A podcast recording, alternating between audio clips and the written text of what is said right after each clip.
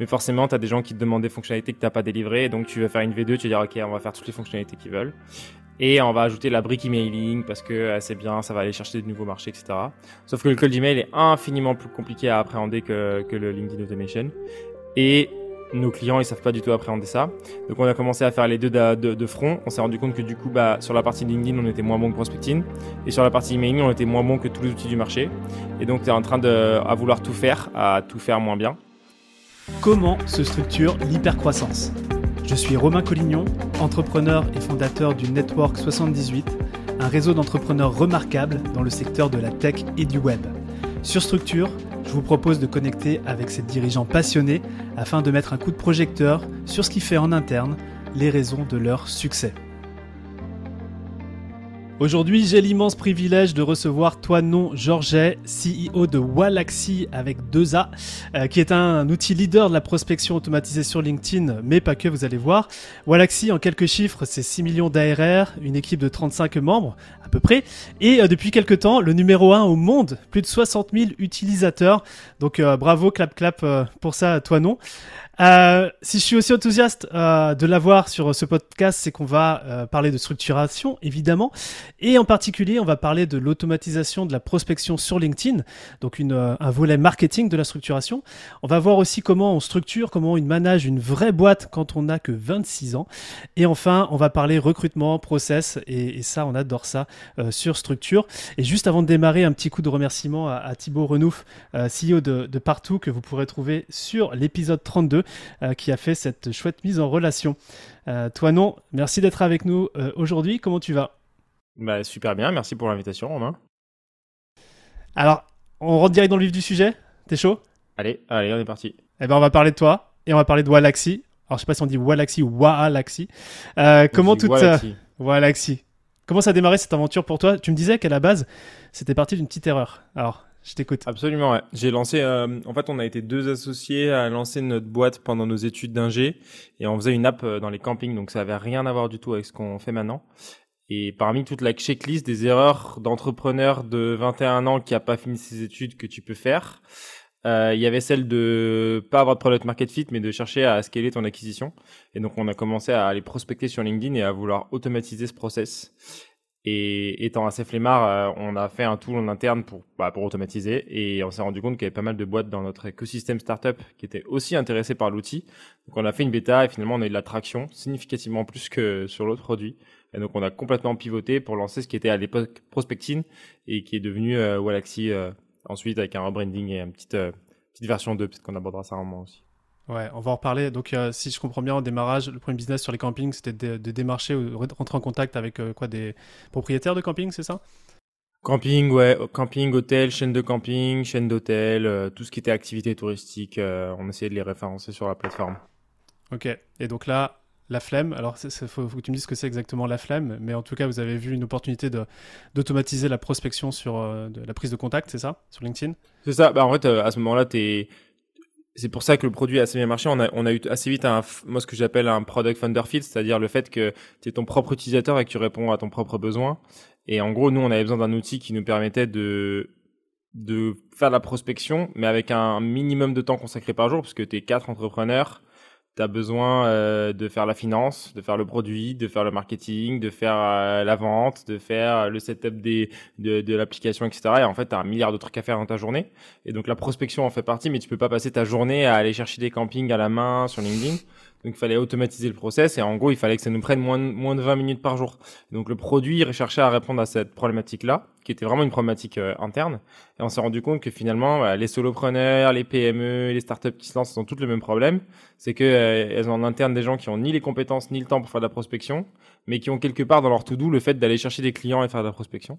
Et donc l'outil répondait parfaitement à ce besoin-là. Ouais.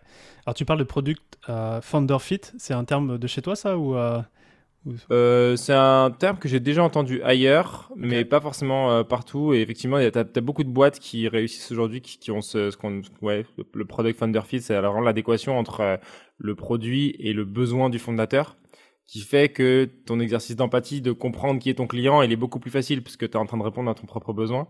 Et donc, tu développes les features dont tu as besoin Et il se trouve que tu représentes en fait ton propre persona et donc euh, tu réponds aux attentes de ton propre persona en répondant à tes attentes, ce qui est vachement plus facile que d'imaginer ce qu'un client veut, qui hmm. n'est pas toi.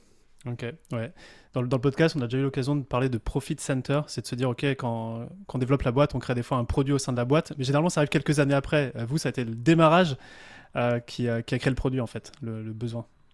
ouais, bah nous on a mis deux ans, on a travaillé quand même deux ans et demi sur la hmm. première boîte. Donc, euh, on a eu le temps de faire un peu toutes les erreurs. Et c'est euh, au bout de deux ans et demi qu'on est allé développer euh, cet outil-là en interne. Ok. Donc, prospecting. Alors, c'est marrant parce que quand on a été introduit par Thibaut via Wallaxy, j'ai découvert Wallaxy, je t'ai découvert toi, mais je, connaissais déjà prospecting. Donc, j'ai fait le, lien assez rapidement.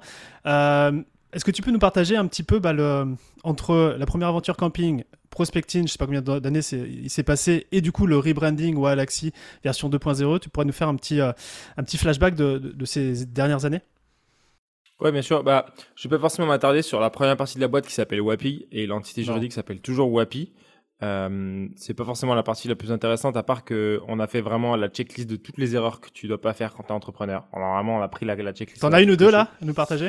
Euh, Ouais bah c'est passer du temps à faire des pitchs, à faire des business plans, aller chercher des fonds euh, publics, euh, faire du networking et en gros euh, développer un milliard de fonctionnalités pour un produit dont personne ne veut et, et, et surtout surtout ne jamais parler à tes clients parce qu'ils risqueraient de t'expliquer qu'en fait ils ont pas besoin de ton produit quoi. Oui.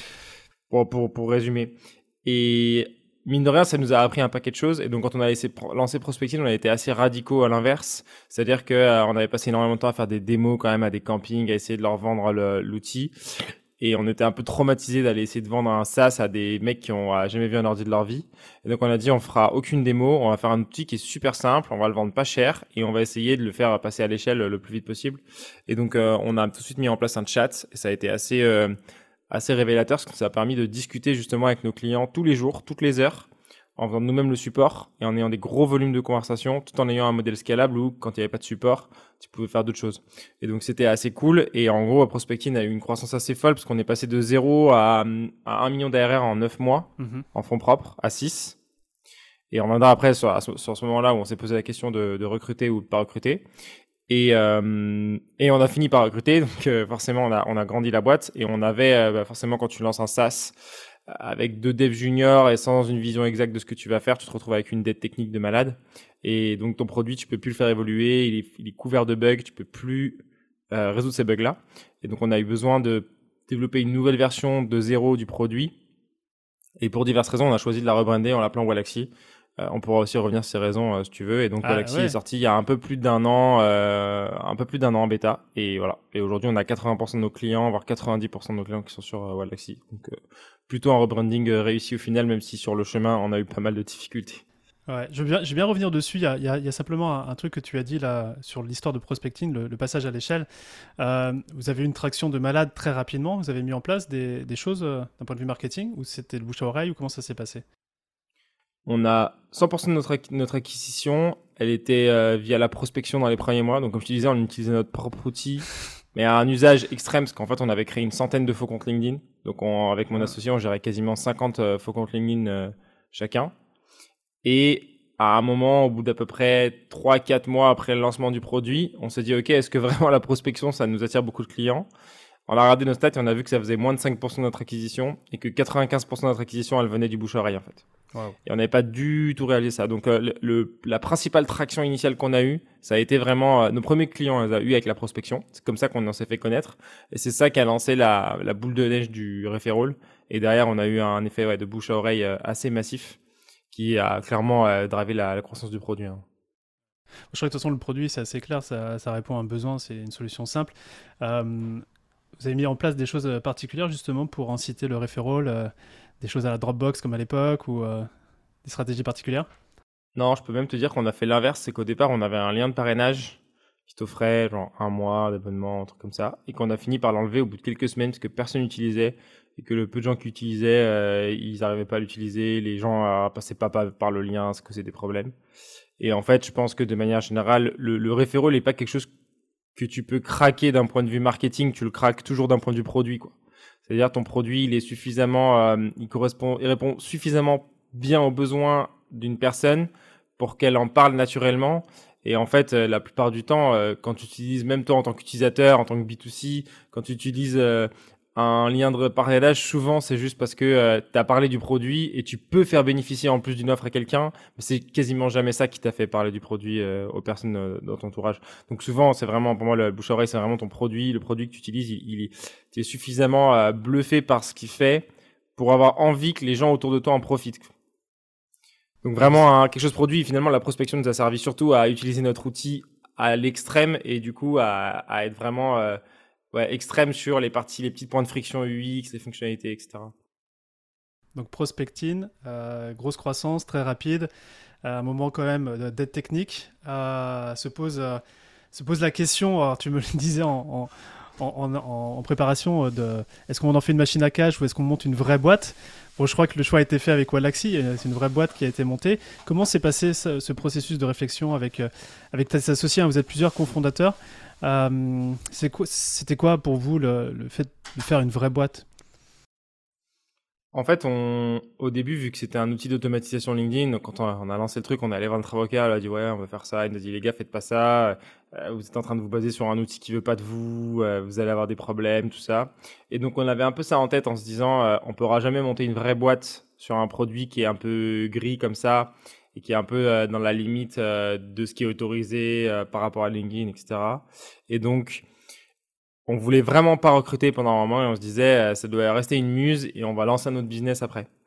Et puis à un moment on a réalisé que quand tu as un million de revenus, finalement c'est quand même devenu une vraie boîte et on, s'est posé cette question en tant qu'entrepreneur. On s'est dit qu'est-ce qu'on veut faire? Bah on a quand même l'opportunité de monter une vraie startup euh, faisons-le, allons au bout des choses. Et donc, il y a cette petite histoire où on s'est posé euh, dans nos bureaux. À l'époque, on écrivait sur les fenêtres, on n'avait pas de tableau, donc on, écrivait nos trucs sur les fenêtres et on a dit, OK, combien de personnes il nous faut? Quels sont les postes en fait qu'il nous faut pour euh, passer la boîte à, l'échelle suivante et potentiellement développer la nouvelle version de Prospecting qui devra venir pallier la dette technique? Et donc, on a additionné les postes sur le tableau. On s'est retrouvé avec 17 personnes qu'il fallait recruter. Et là, on s'est dit, OK, bah, c'est parti. Et on a lancé les annonces et on a commencé à screener les CV et à recruter. En gros, en, six mois, on a, on a onboardé une quinzaine de personnes. Ok. Donc là, vous êtes, quand tu dis on, on s'est posé, vous êtes plusieurs associés, euh, cofondateurs. Euh, peut-être juste avant de, du coup, de, commencer à parler de comment l'équipe s'est élargie aussi rapidement, euh, comment vous vous répartissez les rôles avec tes, tes cofondateurs? Ouais. Donc, donc on est on a dans l'équipe on a deux développeurs, donc Kevin et Ryan, qui sont euh, aujourd'hui Kevin est le CTO, donc il, gère toute la partie produit. Donc c'est vraiment lui qui lead toute l'équipe produit, enfin tech produit quoi, les devs qui dev sur Galaxy. Et Ryan est plus sur la partie, on va dire euh, tout ce qui n'est pas lié au produit, donc tous les sujets growth, tous les sujets internes quand tu as besoin d'un outil interne pour faire quelque chose, pour faire des scrapping, des automatisations, ce genre de choses. Euh, tout ce qui n'est pas lié au produit, c'est lui qui s'en occupe. Et ensuite, euh, moi, je suis donc euh, ça, c'est les deux devs. Et ensuite, je suis associé avec mon cousin, avec qui on pilote tout le reste de la boîte, euh, la partie business, la partie stratégique, la partie produit, en fait tout ce qui est pas tech fondamentalement. Mhm. Et dans la première partie de la boîte, on était vraiment concentré sur le produit, donc on passait énormément, de vraiment énormément de temps sur utiliser le produit, faire les specs pour le pour le pour les fonctionnalités, parler aux clients avec le support et tester les fonctionnalités avant qu'elles sortent. Et aujourd'hui, on fait toujours une grosse partie de produits dans notre euh, to-do. Et finalement, euh, voilà, avec Guillaume, on a 80% de notre to-do qui est commune, donc on fait énormément de choses euh, similaires, tester le produit, les stratégies marketing, etc. Et on a 20% de notre to-do, on va dire, qui est, séparé. Moi, je suis plus sur la partie admin, finance, et lui va être plus sur la partie mise en exécution, opérationnelle et suivi des équipes d'un point de vue ouais, opération. Hmm. Le fait que vous ayez 80% de, de de, de, responsabilité en, commun, ça pose un problème Pas du tout, au contraire, c'est une force. Tu vois ça comment? Aucun problème. Euh, en fait, c'est vraiment une force sur plein, plein d'aspects. Du coup, tu plus tout seul en tant qu'entrepreneur, parce que ça arrive beaucoup, même dans les boîtes où tu as un founder business, deux founder tech, que les tech, ils, sont souvent pas très investis dans la vision. Eux, ils veulent qu'on leur donne les inputs. OK, on va faire ci, on va faire ça. Et eux, ils sont très bons à délivrer. Mais souvent, ils ont pas trop envie de prendre euh, l'ownership des, des décisions et de mener la stratégie. Et le problème, c'est que quand tu es tout seul à prendre des décisions, tu sais jamais vraiment si c'est la bonne. Et donc, tu as ce syndrome de l'imposteur de, OK, je vais faire un choix, amener la boîte à un endroit. Euh, et c'est ma seule et unique responsabilité. Et là, quand tu es deux et que tu as la chance d'être cousin, donc on partage les mêmes valeurs, on a grandi dans la même famille, donc on a ce truc de de d'être complètement aligné en fait Et quand on l'est pas, on se connaît suffisamment bien pour arriver à se convaincre l'un l'autre. Et donc ça te permet, quand tu prends des décisions, d'avoir toujours à ton double quasiment qui valide tes décisions ou qui les invalide. Et donc quand la décision elle est prise, elle est, elle est hyper sereine en fait. Et même si c'est pas la bonne, on est deux à l'avoir prise, on sera deux à assumer les conséquences. Et c'est infiniment plus simple. Et aujourd'hui, je pourrais pas gérer la boîte tout seul, c'est une certitude. J'aurais pas du tout les épaules euh, pour faire ça. Et le fait qu'on soit deux, qu'on forme un super duo comme ça, ça fait vraiment la différence. Vous êtes vraiment sur la vision avec euh, ton cousin Guillaume et Kevin et Ryan sur le dev? Ouais, alors c'est ce qu'on appelle la vision. En fait, euh, l'avantage c'est qu'on partage les mêmes valeurs, on partage la même vision du business, mais on est hyper complémentaires. Moi, je suis quelqu'un de très créatif. J'adore euh, prendre, trouver les idées. J'ai énormément d'idées, porter la vision, euh, amener les inputs dans, dans, les équipes, etc. Par contre, je suis très mauvais dans la, dans la gestion des opérations, mhm. c'est-à-dire mettre en place les process et s'assurer que les idées, elles deviennent réalité. Et lui, c'est plutôt l'inverse. Il est pas super créatif. Par contre, tu lui donnes l'idée, tu lui dis, OK, on va là-bas et il est, il, t'es sûr qu'il va t'amener l'équipe et les trucs jusqu'au bout.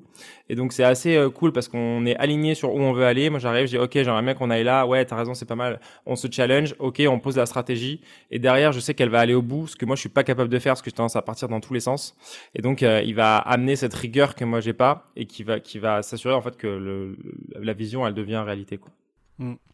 C'est, euh, je sais pas si tu connais cette histoire de Walt Disney, donc Walt qui était le, visionnaire avec les idées, puis avec son frangin. Alors c'est pas le cousin, mais le frangin Roy qu'on connaît pas, mais c'est lui qui implémentait euh, comme un grand malade euh, les idées, les idées de Walt.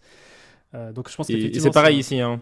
Ouais. Oh, lui, là, il travaille pas son personal branding, donc il publie peu sur LinkedIn. Euh, personne le connaît en fait, et en fait, la boîte elle tourne euh, grâce à lui derrière parce qu'il est en train de, de gérer les opérations. Et c'est pour ça que moi j'ai du temps pour aller faire des podcasts et créer des posts LinkedIn parce que derrière il y a un gars qui est en train de piloter tout le business. Donc euh, c'est assez cool. Top. Alors ça, ça s'entend peut-être pas, enfin non je pense que ça s'entend pas vu ta voix, mais ça pourrait se voir. toi non, tu as, tu as 26 ans, je l'ai plus ou moins mentionné dans l'intro. Euh, je trouve que c'est assez intéressant de discuter de ça. C'est que, est-ce que ça a été pour toi un, challenge à un moment donné de prendre la casquette de, de manager, de leader quand on a 26 ans euh, Quand tu as décidé avec tes associés de créer une vraie boîte? Euh, Est-ce que tu pourrais juste nous partager bah, un peu ton, ton histoire là-dessus Et puis s'il y a des choses qui t'ont aidé et qui t'aident encore dans ton rôle de CEO de la boîte, est-ce que tu peux nous partager ça? Ouais. Déjà, au-delà de là, je suis pas sûr qu'il y ait un entrepreneur qui, quand il devient euh, CEO ou leader, euh, il trouve l'exercice facile. Est-ce qu'il est prêt? je, veux bien les je veux bien les rencontrer euh, sinon. évidemment, quand tu es un peu plus jeune, c'est encore plus dur parce que tu pas l'expérience d'avoir géré des équipes avant. C'est notre première boîte. J'ai jamais été dans le monde du travail autre que dans ma propre boîte. Donc, c'est à la fois un avantage, un certain nombre de choses, c'est que tu vas faire des choses un peu naïves, entre guillemets, et tu vas pas du tout te référer au code existant. Donc, euh, tu vas apporter des choses dans la boîte, dans la culture qui sont vraiment différentes de ce qui existe. Ça, c'est assez cool et c'est assez apprécié. Mais de l'autre côté, tu n'as pas trop de repères aussi sur ce que c'est un bon manager, ce que c'est un mauvais manager. Euh, et quand tu passes d'un rôle très opérationnel où en gros, tu arrives le matin, tu as une to-do list, tu sais que ça va te prendre entre 8 et 10 heures, tu vas mettre ton casque sur les oreilles, tu vas exécuter le plus vite possible, à tu as 15, 20 personnes dans une équipe et tu dois t'assurer que c'est elles qui ont les bonnes informations pour faire les choses à ta place. Ce changement de rôle, il est vraiment difficile parce que d'un seul coup, tu dois euh, faire un peu de la politique, euh, prendre en compte les individualités, arriver à construire, euh, bah, à transmettre les bonnes infos, à ce que les gens ils soient bien récompensés en termes de feedback et en termes d'avantages, et arriver à structurer ça pour que les gens soient le plus contents possible et qu'ils délivrent le mieux possible. Et cet exercice, il est vraiment, moi, je l'ai trouvé vraiment très très très difficile. Euh, pendant un moment, ça a été le chaos. Euh, en gros, on avait une grosse phase de chaos au moment où justement on a recruté. Les premiers mois, c'était OK. Et début 2021, en gros, janvier-février 2021, quand euh, ça faisait 3-4 mois que tout le monde était là, et qu'on était en train de repartir sur un nouveau produit et qu'on avait deux, deux autres produits, trois autres produits en cours de développement, en cours d'évolution et qu'on menait tout ça de front et qu'on avait quasiment aucune équipe managériale. En gros, on était deux à gérer 15 personnes en direct, 20 personnes en direct et à mener 4, 5 projets de front. Et là, c'était un peu le chaos absolu. Personne savait où on allait, euh, personne savait ce qu'il avait à faire. Les gens ça se traduisait comment ça? Par exemple, on venait de voir, on disait qu'est-ce que je fais euh? Bah, c'était pas en venant voir, dire qu'est-ce que tu fais, mais ça va être, euh, bah, déjà, toi, t'as une to-do de malade parce qu'on te sollicite toute la journée sur un milliard de choses. Donc oui, il y a beaucoup de gens qui se demandent, euh, ils ont besoin de tes inputs. Il n'y a pas une vision claire qui est portée, donc euh, personne n'est capable vraiment d'autodéterminer sa to-do, donc tu dois donner beaucoup plus d'input parce que personne sait où on va. Donc chaque mhm. chaque jour, tu dois un peu dire, ok, on va ci, on va là. Euh, les ordres de grandeur sont pas bien définis, c'est-à-dire que quand tu mènes cinq projets de front, en fait, on a toujours un qui apporte, euh, qui, a, qui a un Pareto qui apporte 80% du business, mais les gens euh, en ont pas forcément conscience. Donc tes équipes ont commencé à travailler énormément sur des sur les side projects et, et, donc pas du tout à amener leur énergie là où ça a le plus de valeur. Et, euh, et, tout ça fait que pendant les 6-8 premiers mois de l'année 2021, ça a été un peu le chaos et où beaucoup d'énergie dépensée, beaucoup de frustration dans les équipes. Et au final, euh, c'est au cours de l'été 2021 euh, qu'on a commencé à bien restructurer, à, à ce que les managers qu'on avait mis à leurs différents postes bah, prennent le lead et les bonnes infos, commence à bien répartir les rôles, les équipes, etc. Et que nous, on a recentré la boîte euh, autour de Walaxy seulement. On a mis tout le reste de côté pour assurer la vision et expliquer à tout le monde que c'était ça le futur de la boîte et que c'est là-dessus qu'on devait travailler. Et donc ça a mis un peu de temps et ça s'est finalement pas trop mal passé. Mais euh, il y a eu vraiment cette phase de plusieurs mois de chaos où bah, ce que tu as dans une startup typique, mais ouais, personne ne sait vraiment où on va, comment on y va, c'est un peu dans tous les sens, euh, ça délivre qui... du coup, plein de frustrations. Qu'est-ce qui t'a aidé ou vous êtes fait accompagner là-dedans non, peut-être qu'on aurait dû. Euh, je pense ce qui nous a aidé, c'est que on est justement à, deux avec Guillaume, on est toujours en train de se rechallenger. Donc, euh, on est toujours en train de se poser des questions et on se pose des questions l'un l'autre. Donc, ça te permet d'avoir quelqu'un qui, entre guillemets, répond à tes questions et on rechallenge un petit peu euh, le statu quo en permanence. Et donc, à un moment, effectivement, on s'est rendu compte que nous, on était en train d'exploser parce que on avait des toutous de malades, tout le monde nous sollicitait pour plein de trucs. On sentait qu'on n'était pas du tout en train de gérer la barque correctement, que les gens mettaient pas leur énergie où il fallait. Donc la première chose qu'on a faite, ça a été de mettre des managers et la deuxième de recentrer toute la boîte sur Relaxi. Mmh. Et à partir de là, ça a redonné un cap. Et là, dans la deuxième phase, on a commencé à mettre de la, de la base de connaissances et mettre du process pour que les équipes communiquent bien entre elles, pour que l'information elle soit bien partagée. Mmh. Et après, c'est un processus itératif. Ok, cool. Euh, j'aimerais qu'on je pense que là, on va parler de structure, on va parler de Wallaxy, on va faire un petit peu un, ping-pong entre ces deux sujets. Euh, donc on a parlé de prospecting, Wallaxy arrive. Euh, je serais curieux que tu nous racontes un peu comment ça s'est rebrandé tout ça. Euh, comment vous avez travaillé là-dessus? Le nom, comment vous l'avez trouvé? Quelles ont été toutes les réflexions autour de ça? Déjà, il y a eu une grosse réflexion sur est-ce qu'on garde prospecting ou est-ce qu'on garde pas prospecting Et le choix s'est fait pour une raison principale, il y avait beaucoup de raisons qui faisaient qu'on n'aurait pas dû changer de, de, de, de, nom. Parce que tu redémarres une marque de zéro. La preuve, tu ne connaissais sur Prospecting, tu ne les connais toujours pas sur Galaxy. Et il y a énormément de gens pour qui c'est le cas. Et on avait, avec cet effet de bouche oreille, on avait vraiment une marque forte sur Prospecting. Mais en gros, euh, on avait euh, déjà on était en train de basculer, on voulait faire du multicanal, donc prospect in, laisser entendre que c'était que sur LinkedIn, ça nous allait pas trop. Et la principale raison, c'était qu'on a une base de clients euh, qui est pas forcément celle à laquelle tu t'attends. C'est-à-dire que notre client type, c'est plutôt Jacques, 55 ans, dirigeant d'une PME de 10 personnes, que euh, Martin, euh, 22 ans, business en startup. On en a, mais euh, notre client type, il est plutôt euh, pas tech savvy du tout. Et donc, le Alors, basculer sur un... Je, te challenge là-dessus. Tu, pourquoi, quand, quand tu disais que vous étiez, c'était un, un produit founder fit et que tu étais un peu l'avatar idéal, tu vois, j'ai le sentiment que au final, non. Enfin, tu, le, tu pourrais l'expliquer comment? On est, En fait, on est l'avatar idéal dans l'usage, c'est-à-dire que l'usage, c'est d'avoir peu de compétences et d'avoir peu de temps à accorder à l'outil. Ok. Mais finalement, les gens qui montent des startups sont pas que jeunes et euh, les dirigeants d'entreprise sont en général plus âgés. Et donc finalement, quand on reportait plutôt notre fonction, c'est-à-dire au-delà de notre âge, plutôt notre fonction, tu as majoritairement des gens qui ont plus de 45 ans qui ont notre fonction de dirigeant d'entreprise que de moins de 45 ans. Mhm. Donc c'est pour ça qu'en fait, on, a, on avait plus de gens un peu plus euh, âgés. Et donc, euh, Walaxy avait été repensé de zéro dans le fonctionnement des campagnes de prospection, dans l'interface, dans, dans pas mal de choses. Et on s'est imaginé basculer notre base client dessus et on a réalisé à quel point on allait on allait s'auto euh, enfin on allait suicider ou en tout cas une partie de la base de la de, de clients allait complètement partir parce que juste on te fait une mise à jour et en fait euh, voilà euh, moi je me reporte à mon père la moindre mise à jour sur son ordi il est il est perdu alors que moi, d'un point de vue produit, je trouve que ça s'est amélioré. Pour lui, c'est moins bien. Forcément, ça a changé, c'est moins bien.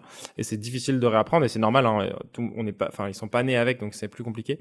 Et donc, euh, c'était la principale raison pour laquelle on s'est dit, OK, on va faire un produit à part et on va travailler sur migrer la base petit à petit et mettre des incentives au fil du temps pour basculer notre base client sur le nouveau produit. Et ça s'est fait un peu plus vite que prévu. C'est qu'en gros, en mai 2021, LinkedIn a, a passé les nombres d'invitations de 500 par semaine, entre 500 et 700 par semaine, à 100 par semaine. Et euh, c'est ça, a mis un gros coup dans la formulaire. Il est venu de quoi ce choix? De LinkedIn? Ouais. Euh, bah, c'est simple, hein. tout le monde reçoit 10, 15, 20 invitations de prospection par jour et ça nuit globalement à la qualité du réseau, à l'échelle du réseau. Et donc ils avaient envie de réduire ces volumes-là. Ils ont estimé qu'une centaine par semaine, ça correspondait à un usage normal et qu'au-delà, bah, il fallait euh, connaître la personne. Et donc euh, rapidement, dans les 48-72 heures qu'on suivi, on a trouvé une manière de contourner la limite. Et on a volontairement choisi de faire croire à tout le monde qu'elle n'existait pas sur Prospectine et qu'elle existait que sur Wallaxy. Donc on venait de lancer Wallaxy. Et ce choix-là nous a permis de communiquer à tout le monde en disant Prospectine ne euh, contourne pas les limites. Si vous voulez contourner les limites, c'est sur Wallaxy pour motiver une grosse partie de la base d'utilisateurs à migrer vers un nouvel outil. Ce qui a plutôt bien marché en termes de mouvement de masse, mais qui nous a causé énormément de problèmes parce que Wallaxy n'était pas du tout mature pour accueillir la base Prospectine. Euh, l'interface avait, il manquait plein de choses dans l'interface, il manquait des fonctionnalités, euh, il y avait, on avait ajouté de la complexité, donc dans, la, dans le positionnement de prospecting qui était de faire un outil simple, ben, on avait voulu ajouter des fonctionnalités dans Wallaxy pour en faire un produit qui faisait plus de choses, mais donc par définition qui était plus complexe. Donc on a amené des gens sur une interface simple à une interface plus complexe. Euh, on avait beaucoup de bugs, plein de problèmes de serveur, d'avoir 10 000 utilisateurs qui se ramènent en une semaine. Et donc, euh, on l'a payé assez cher au niveau de la marque et au niveau euh, du, du, revenu à ce moment-là. Ouais. Mais ça nous a permis d'accélérer la migration et d'avoir un, un, un, coup de boost de départ pour basculer une, une partie de la base client prospecting. Mhm. Et comment s'est fait la, la, bascule de, enfin la migration des, des paiements notamment? C'est resté la même ou vous avez vraiment changé Il y avait un, un système technique euh, qui reliait tes deux comptes Stripe et tu pouvais, t'arrivais sur Wallaxy, tu pouvais transférer ton abonnement sur Wallaxy ouais. et tu avais accès aux fonctionnalités équivalentes pour le même prix. Ok, mais c'était transparent pour l'utilisateur? C'était transparent pour l'utilisateur, ouais. il pouvait arriver et euh, il pouvait démarrer sa semaine d'essai Wallaxy, c'est toujours le cas d'ailleurs. Et euh, quand il arrive, on reconnaît qu'il a un compte prospecting et on lui dit euh, vous pouvez basculer votre abonnement et c'est un, one click, un wow. clic et ça bascule. Super. Du coup, on va, on va peut-être retourner sur le côté prospection automatisée. Ouais. Wallaxy, c'est, c'est pas que LinkedIn maintenant, ça, ça, ça a évolué. C'est pas que LinkedIn, c'est l'emailing, mais en fait aujourd'hui on fait très mal l'emailing. Et ouais. on est resté sur un, finalement un outil euh, LinkedIn. Ça, ça a été un, un, peu des, un peu un des pivots sur Wallaxy. C'est qu'on a voulu, bah, pareil, euh, tu, ça fait un an et demi euh, que tu développes ton produit prospecting, tu gardes l'outil le plus simple possible, mais forcément, tu as des gens qui te demandent des fonctionnalités que tu n'as pas délivrées, donc tu vas faire une V2, tu vas dire, OK, on va faire toutes les fonctionnalités qu'ils veulent. Ouais. Et on va ajouter la brique emailing parce que euh, c'est bien, ça va aller chercher de nouveaux marchés, etc. Sauf que le cold email est infiniment plus compliqué à appréhender que, que le LinkedIn Automation. Et nos clients ils savent pas du tout appréhender ça. Donc on a commencé à faire les deux de, de, de front. On s'est rendu compte que du coup bah sur la partie LinkedIn on était moins bon que prospecting et sur la partie emailing on était moins bon que tous les outils du marché. Et donc tu es en train de à vouloir tout faire, à tout faire moins bien. Donc euh, assez rapidement, on s'est dit ok, la brique emailing, on va la laisser de côté. On va se concentrer sur LinkedIn. On va essayer de faire en sorte d'avoir le meilleur outil de, LinkedIn Automation au monde. Et ensuite, on s'intéressera à la brique emailing et on viendra en faire un vrai outil multicanal. Donc officiellement, on fait du, de l'emailing. Euh, Mais dans la vision, pas venir. Ouais, je ouais. recommande pas de venir chez nous si vous voulez faire que du cold emailing. Clairement pas. Ouais. Mais dans la vision, c'est un truc qui, qui apparaîtra. Absolument. Très clair. Est-ce que tu peux nous donner un peu quelques recettes euh, Comment ça marche la prospection euh, via Wallaxy euh, Si on la compare, tu vois, je suis justement le dirigeant, 45 ans, je veux de la simplicité. Comment, ça fonctionne? Ouais. comment t'expliquer? Alors le fonctionnement de l'outil, il est, assez simple finalement. Nous, on se base sur, en gros, à quoi sert Wallaxy Il sert à à faire levier sur la base de données LinkedIn. C'est-à-dire que LinkedIn est la plus grosse base de données B2B au monde et tu as des fils de recherche plus ou moins précis qui te permettent de trouver ton client cible. Et nous, on se greffe sur les résultats de ces recherches-là pour te prendre tous les profils qui matchent avec ta recherche et te permettre de les contacter automatiquement. Donc l'étape 1 d'utilisation du produit, c'est de faire ta recherche. Nous, on récupère tous les profils euh, que tu as trouvés, on te les met dans l'outil et ensuite tu vas construire ta campagne. Donc là, aujourd'hui, on te permet de trouver des séquences, on te suggère des, séquences. Donc qu'est-ce qu'une séquence? C'est euh, comme en, en cold email, en fait, tu vas envoyer une invitation au jour zéro et une fois que la personne est acceptée, tu vas envoyer une suite de messages jusqu'à ce qu'elle te réponde. Dès qu'elle te répond, va, le prospect va sortir de la séquence. Et, euh, et là, euh, tu vas pouvoir configurer tes messages, utiliser des templates de messages préexistants. Et l'idée, c'est qu'en gros, en moins de 5 minutes, tu peux lancer ta première campagne euh, de prospection. Hmm. Ok. Et généralement, comment, comment, comment les gens sortent de LinkedIn pour faire, pour faire les deals C'est quoi? C'est de l'appel téléphonique C'est euh... tu, tu, sais un petit Alors, peu les chemins de sortie? Ouais. Euh, souvent, c'est de l'appel téléphonique, effectivement. C'est du rendez-vous, c'est du calendrier, c'est du formulaire euh, complété sur le site. Mmh. Maintenant, il y a, un, en fait, euh, Wallaxy est, est, utilisé à 50% pour la prospection et à 50% pour tout le reste qui consiste à contacter des gens sur LinkedIn. Et moi, par exemple, tu vois, je suis en train d'acheter un, un gîte. J'y connais rien au système de gîte. Je veux en faire un lieu pour accueillir des événements et des séminaires. Ce que je fais, je prends 16 navigateurs, je cherche wedding planner, je cherche agence d'événementiel et je vais contacter tous les gens qui sont dans ces boîtes-là pour leur dire salut, je suis en train d'acheter un gîte et j'aimerais que avoir quelques conseils sur comment bien démarrer mon activité, comment je peux référencer mon lieu, quels sont les critères que, que tes clients y recherchent, etc. Et en fait, ça me permet d'avoir du feedback hyper quali sur un truc que je connais pas. Et donc, le nombre de cas d'usage de Galaxy est assez infini et il n'est pas toujours là pour vendre. Il est là pour euh, générer des opportunités. Ça peut être du feedback, euh, ça peut être remplir des formulaires, ça peut être euh, partager une étude, ça peut être trouver des bêta-testeurs. Il, y a, vraiment une infinité de cas d'usage, mais effectivement, la plupart du temps, il est utilisé pour prospecter. Ouais. Et tu sais quoi, ça vient. Bon, je pense que c'est déjà le cas, c'est déjà utilisé comme ça, mais pour, pour recruter aussi. Je pense que c'est. en gros, aujourd'hui, c'est 10% de l'usage pour recruter. Super, génial. Ça donne une belle perspective sur, euh, sur les, tout ce qu'on peut faire avec Walaxy.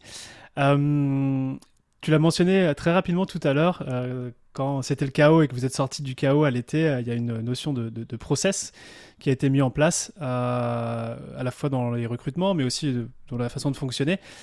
je ne sais pas si aujourd'hui c'est carré, de chez carré, et tu en es hyper fier. Mais est-ce que tu pourrais nous partager un petit peu euh, qu'est-ce qui fonctionne bien en termes de, processisation chez vous et peut-être aussi des erreurs que vous avez, vous avez fait de, ce côté-là? Je pense que c'est jamais parfaitement carré. En plus, ta boîte, elle grandit, les choses évoluent, donc tu es toujours en train d'itérer on a, on a mis vraiment en place pas mal de choses, donc je suis assez content. Mais euh, tu as toujours des problèmes, des frictions. Son rôle d'entrepreneur, c'est vraiment, moi pour moi, le métier de l'entrepreneur, c'est régler des problèmes. Voilà. Par définition, si t'as plus de problèmes, t'as plus de métier. Ça, ça, voilà.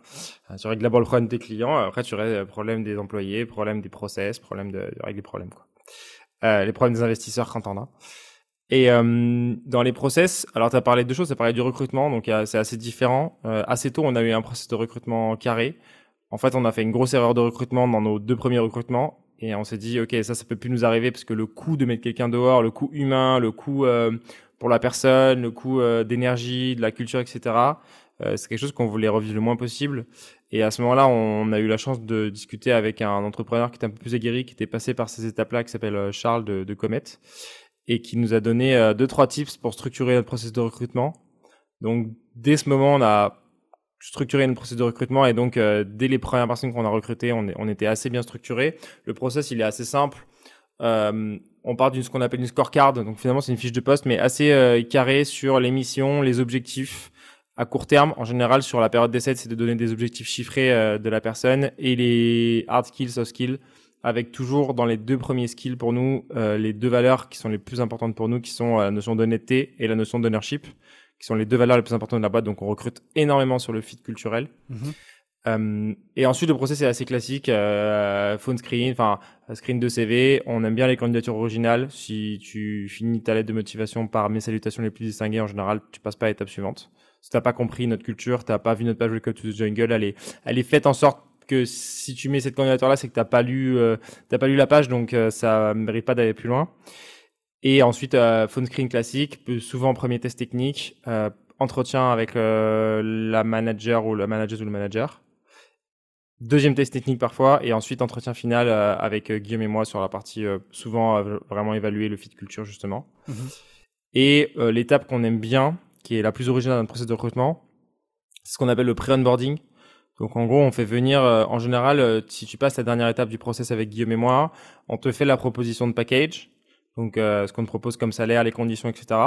Et ensuite, on te fait venir une journée dans nos bureaux euh, défrayés pour que tu vois à quoi ressemble la boîte euh, et un peu chaque poste, enfin les, postes clés vont te montrer leur métier, ce qu'ils font au quotidien, à quoi ressemble leur, leur, leur, taf. Nous, on va te faire un peu un pitch de la vision, nos enjeux du moment, euh, de qui est notre client, euh, quelle est la vision de la boîte, de ce qu'on veut aller, etc. Donc c'est vraiment cool pour ce, cette partie-là, elle est vraiment géniale parce que nous, ça te permet de voir le candidat dans un contexte euh, qui n'est pas un contexte où il est en train de se vendre. Donc, euh, on peut vraiment faire connaissance, voir si on n'a pas euh, des warnings qu'on n'aurait pas vu dans le processus de recrutement. L'équipe peut valider le process. Donc, ça, c'est intéressant parce qu'elle a son mot à dire. Si elle a, si elle a des, des red flags identifiés, elle peut les relever. Nous, elle nous les nous envoie en MP le soir. Et donc, c'est intéressant parce que des fois, c'est des choses qu'on n'a pas identifiées ou des choses qu'on note dans notre processus de recrutement en se disant, ça, il faut qu'on soit hyper vigilant dans la période d'essai. Et euh, pour le candidat, en fait, ça lui permet de diminuer son stress du premier jour. Tu vois où tu vas travailler, quelle est l'ambiance, euh, quel est le code vestimentaire, euh, où est l'entrée, des trucs bêtes, tu vois, mais qui font que ton premier jour, tu sais où tu mets les pieds, vraiment. Tu sais où est ton bureau, etc. Et ça te permet de voir si on t'a menti sur la culture. Étant donné qu'on a une culture vraiment orientée bien-être des salariés, fun, on a des bureaux qui sont assez cool. On a envie de montrer à, la personne qu'on n'est pas une startup où on a dit ouais on a un baby foot mais en fait tu viens tout le monde est en costard cravate et personne se parle. Donc euh, on a envie de transmettre ça et que l'employé puisse se dire ok c'est là que j'ai envie de bosser ou aussi c'est pas là que j'ai envie de bosser parce que la culture est tellement forte tellement orientée autour de ça que ça peut être quelque chose qui peut faire peur à des gens et dire ah non non moi c'est pas le monde du travail auquel j'aspire. Et donc euh, c'est l'idée de s'assurer que le candidat bah, lui aussi il est aligné avec nos valeurs et il a envie de venir euh, taffer.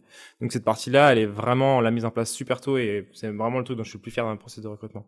Et ça, c'est avant, avant d'avoir signé le contrat c'est après avoir signé le contrat Ouais, en fait, on fait la proposition, mais on signe pas le contrat tout de suite. On te fait venir et, et post-journée, euh, s'il n'y a pas de red flag qu'on n'avait pas identifié qui remonte, là, on, on, valide le contrat. Ok, très clair. Mais euh, c'est arrivé qu'une fois qu'une personne euh, passe, soit finalement pas prise suite à un, un problème. Tant mieux, limite. Hein, c'est bien que ça soit arrivé. Ouais, ouais, ouais, ouais. Mmh.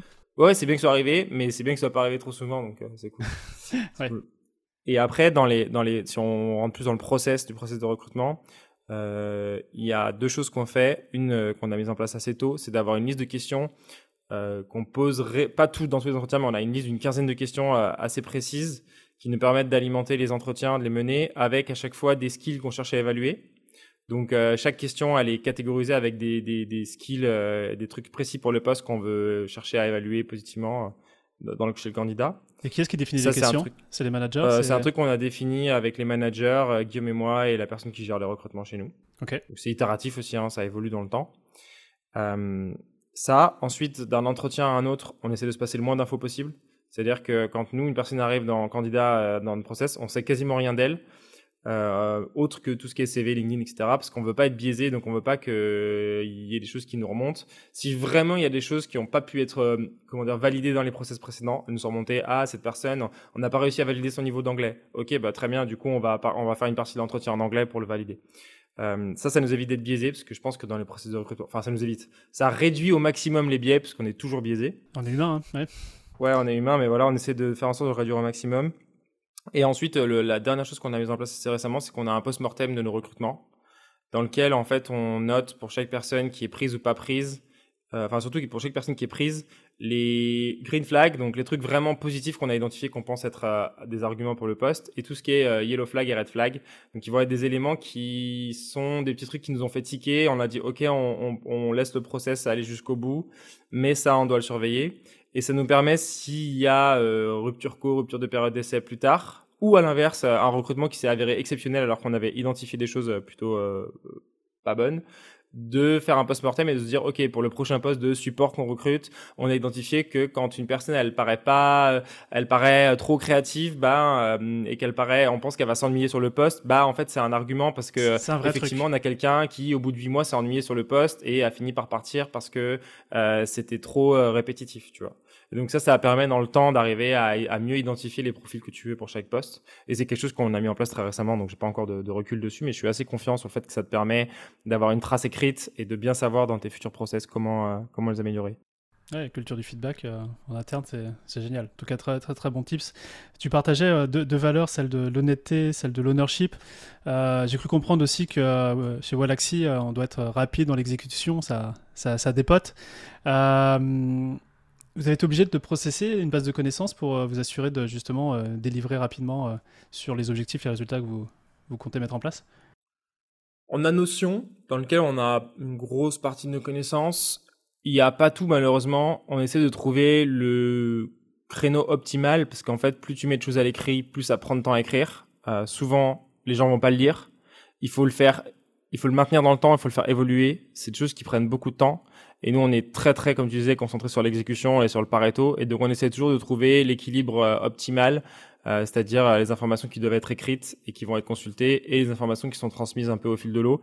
Et on compte énormément sur nos managers pour transmettre les bonnes infos. Donc aujourd'hui, le, le, le, fonctionnement sur la transmission d'infos, il y a encore beaucoup de choses qui se passent un peu d'individu à individu. Euh, au-delà de Slack, où il y a des canaux euh, assez bien thématisés, où on, on descend un paquet d'infos. Chaque lundi, on a un point avec tous les managers et ensuite individuel avec chaque manager, dans lequel on s'assure euh, de la mise en exécution et de où ils en sont dans les opérations pour chaque équipe. Et ça nous permet de leur transmettre les infos et que eux ils décident ensuite si c'est pertinent pour leur équipe de leur transmettre. Et donc, ils font un peu le filtre. Et donc, chaque manager est omniscient sur les sujets de son équipe. Et nous, on essaie d'être omniscient sur, un, sur la boîte, on va dire, même si c'est Mhm. jamais complètement le cas. Donc, encore une grosse partie euh, de process à l'oral, parce que je pense que c'est assez efficace quand même euh, quand tu veux exécuter vite et que l'écrit te donne une meilleure qualité, mais te demande plus de temps. C'est euh, toujours le débat en fait hein, euh, Bah oui. là-dessus parce que par exemple quand tu as un manager qui, qui qui quitte son poste etc. Comment vous faites la transition? Ça se fait comment chez vous? Euh, on a eu la chance que ce soit pas arrivé encore. Ok. Euh, donc je ne pas trop dire. Si, on- là, on a notre head of support qui, a, qui bouge sur un autre poste en interne Voilà. et qui du coup fait la passation euh, progressive du poste. Donc la nouvelle personne, elle prend le poste et elle vient répondre à ses questions et lui filer un max de connaissances au fil du temps. Ce qui peut être plus difficile si quelqu'un part effectivement. Ok. Euh, très clair, très clair. Je te propose de, de prendre le virage de, de, de la fin de, l'interview. euh, Toi, non. Euh, tu as parlé d'outils très, très rapidement et euh, bah, j'en profite pour avoir. euh, Déjà, on a un outil, c'est Wallaxy. Euh, vous vous l'utilisez en interne, tu as parlé de Slack. Est-ce que tu pourrais nous dépeindre un peu le stack d'outils que vous utilisez au quotidien? Ouais, je les connais pas tous. Ils sont pas très originaux pour être honnête. hein. Sur la partie tech, enfin, il n'y a rien d'original. On, on utilise ClickUp pour la partie gestion de projet. On met de plus en plus de choses dessus. Ok. Euh, on a WordPress pour notre blog. Euh, L'outil le, le- qu'on utilise le plus aujourd'hui, qui est le central chez nous, c'est Intercom. D'accord. Euh, Intercom parce que on a 100% de notre support qui est toujours via chat, pas de, pas de sales, pas de démo. Donc c'est un, un élément clé du business. On gère euh, quasiment 10 000 tickets par mois. Donc vous l'avez testé le, quand même le, le côté sales ou c'est un l'a choix testé. stratégique? Et On, on- on l'a testé euh, pendant un an là et en fait euh, on l'a testé qu'à moitié malheureusement. C'est-à-dire que pour vraiment que ce soit un levier, il aurait fallu qu'on mette beaucoup d'énergie dedans et à court terme on n'était pas prêt à le faire. Déjà parce qu'en tant que fondateur on n'aime pas ça. Donc c'est difficile de te mettre à un moment où tu d'autres leviers de croissance, d'aller mettre ton énergie dans un truc que tu maîtrises mal et que t'aimes pas trop. Et donc on sait qu'on va encore très bien grossir avec notre stratégie actuelle et on sait que ce sera plutôt un sujet euh, post euh, 10 millions de revenus. Donc euh, là on est à 6 millions, on sait que vers 10-12 millions on va atteindre un nouveau plateau, enfin on pense qu'on va atteindre un nouveau plateau par là. Et à ce moment-là on aura besoin euh, sûrement de trouver des nouveaux leviers de croissance. Et là ce sera un sujet. et comment tu sais qu'il y a un plateau qui arrive là autour de 10-12 Euh, c'est une intuition, c'est difficile à expliquer. On n'a pas discuté boîtes- avec, euh, avec d'autres d'autres entrepreneurs Non, en fait, on discute beaucoup avec les investisseurs et c'est souvent ce qu'ils nous disent. Euh, et c'est une intuition qu'on a. En gros, nous, on sait comment doubler la valeur du business, mais on sait pas forcément comment la quadrupler. Et donc, on imagine que quand on aura mis en place tous les leviers de croissance qu'on a en tête maintenant, Mm. Euh, on arrivera vers 10, euh, 12 millions et que là, bah, ces leviers de croissance potentiellement, ils seront plus suffisants. Typiquement, on a un taux de churn qui est assez élevé puisqu'on est sur un business justement avec des petites boîtes, avec des gens qui ont un usage ponctuel de l'outil. Et donc, euh, ce churn-là, forcément, à un moment, il te, il t'empêche de, de grossir. Donc, euh, ce sera là le sujet potentiellement du sales et d'aller chercher vendre à des plus grosses boîtes qui ont Mm. souvent un taux de churn euh, plus faible. Ouais, vous travaillez là-dessus déjà Vraiment en interne. Le churn? Bah, tu travailles toujours dessus. Ouais. Nous, on n'a pas d'équipe dédiée, on a notre équipe growth qui travaille un peu dessus. Nous, on pense que le churn, il vient souvent du produit et du support. Donc, proposer le meilleur support possible, proposer le meilleur produit possible avec euh, la notion euh, de délivrer la valeur. C'est-à-dire qu'aujourd'hui, on a une problématique, c'est que nos clients utilisent l'outil pour prospecter, mais ils savent pas prospecter. et autant au début de l'automatisation LinkedIn, t'envoyais à peu près n'importe quel message, tout le monde était un peu dupe et ça marchait. Autant de moins en moins ça marche parce que les gens sont de plus en plus sollicités. Et donc il faut redoubler de créativité pour euh, obtenir la valeur avec l'outil. Et en fait, l'outil, il envoie très bien des invitations et des messages. La problématique qu'on a aujourd'hui, c'est que ah, c'est nos clients qui choisissent à qui et c'est nos clients qui écrivent les messages. Donc, s'ils n'ont pas envoyé les messages aux bonnes personnes, les bons messages aux bonnes personnes, ils vont avoir des résultats qui sont catastrophiques et ils vont dire, oh, Alexis, ça me donne pas de résultats. Donc, on a un vrai enjeu là-dessus et on taffe sur des outils euh, d'IA actuellement pour arriver à aider nos, nos utilisateurs à identifier les bons profils et à envoyer les bons messages euh, aux bonnes personnes, donc vraiment pour optimiser la performance de leur campagne et qu'ils aient un maximum de résultats. Donc c'est des vrais sujets, euh, tu Génial. vois, la rétention. Mais malheureusement, il n'y a pas de levier euh, magique et on sait qu'en gros, notre taux de churn, il restera au-dessus des 6-7% parce que les gens s'en vont euh, la majeure partie du temps juste pour faire une pause. Ils ont plus dans l'outil euh, à l'instant T. Donc, euh, donc euh, on, on a un gros taf support, produit et éducation via le contenu qu'on qu'on crée. C'est vraiment nos trois leviers aujourd'hui euh, pour réduire le churn et arriver à, à continuer de grandir. Et du coup, pour revenir aux outils, bah, Intercom, ouais, c'est devenu notre, c'est là où on centralise. En fait, c'est notre CRM. On n'a pas de CRM. Parce qu'on fait pas de sales, donc on n'a pas de CRM. Donc en fait, c'est un peu notre CRM au sens où toute la donnée utilisateur, elle est centralisée sur Intercom.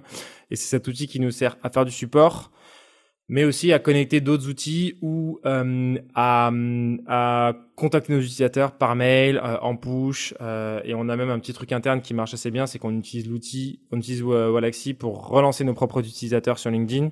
Et donc on a créé une connexion entre entre notre outil et Intercom qui fait que sur certaines conditions sur Intercom, donc euh, l'utilisateur il match certaines données, on peut pousser un message donné direct via Walaxy, via un certain nombre de comptes identifiés, qui du coup vont faire des follow-up sur nos clients direct sur LinkedIn. Et là-dessus, euh, on a des taux qui sont vraiment incroyables et qui même euh, permettent à un max de gens dans l'équipe de rester en contact avec les clients. Moi, par exemple, j'envoie c'est entre 50 et 80 follow-up à des clients chaque jour. Et donc, euh, tu vas les voir et tu as, as, un effet waouh de ah, tu as le CEO qui t'envoie un message sur LinkedIn pour demander si l'utilisation de l'outil, tout va bien. Et donc, tu as des super taux de réponse et tu rattrapes des gens qui seraient partis ou justement, ça te permet de comprendre des frictions, de bien appréhender, appréhender l'usage de tes clients et, et ce qu'ils attendent du produit. Quoi. Ok, super intéressant. Euh, ce podcast s'appelle Structure, on, en a parlé. Euh, euh, et, je serais curieux de connaître un peu, toi, si tu as des ressources, je sais que tu écoutes des podcasts, mais si tu avais une ressource, que ce soit un livre, un podcast, un mentor, des gens qui t'ont aidé pour structurer la boîte, ça serait quoi? Tu pourrais nous partager quelque chose? Ouais, si on peut parler d'un bouquin, il y a un bouquin que j'ai vraiment beaucoup aimé parce qu'il était aligné avec notre culture. Ça nous a permis d'aller à une étape plus loin dans notre culture. C'est No Rules Rules du CEO de Netflix, Reed Hastings, je crois le nom. Et euh, moi, j'ai vraiment adoré ce qui correspond à ma vision du monde du travail. Et donc, ça nous a permis de pousser plus loin le truc. Et tu vois, nous, on a les congés illimités. Euh, on est vraiment dans cet adage qui est euh, don't cascade goals, cascade meaning. Donc vraiment faire en sorte que, au lieu de donner des objectifs aux équipes et de dire, de leur dire quoi faire, tu leur expliques les enjeux de la boîte et comme ça chacun arrive à maximiser sa valeur à son poste, à comprendre la boîte dans sa dans sa globalité et à comprendre où est-ce qu'il a de la valeur et à essayer à maximiser lui-même et donc ça t'évite de devoir micro contrôler chaque personne dans sa to-do parce qu'elle va avoir des inputs, des données qui vont le faire. Ok, en fait c'est plus là que je dois travailler, c'est plus là que je dois travailler et, euh, et chacun est vraiment incentivé. On essaie de faire en sorte que chacun trouve là où il a de la valeur et je pense que ça va participer aussi au, au développement personnel de chaque euh, de chaque individu dans la boîte. Ah, c'est super. Je l'ai, sur mon Kindle et là tu, tu m'as bien chauffé pour que je le lise cet été. Donc, euh, top. euh, dernière question que j'ai pour toi, euh, toi non. Euh, une question, on va parler de, de, futur, futur de Walaxy.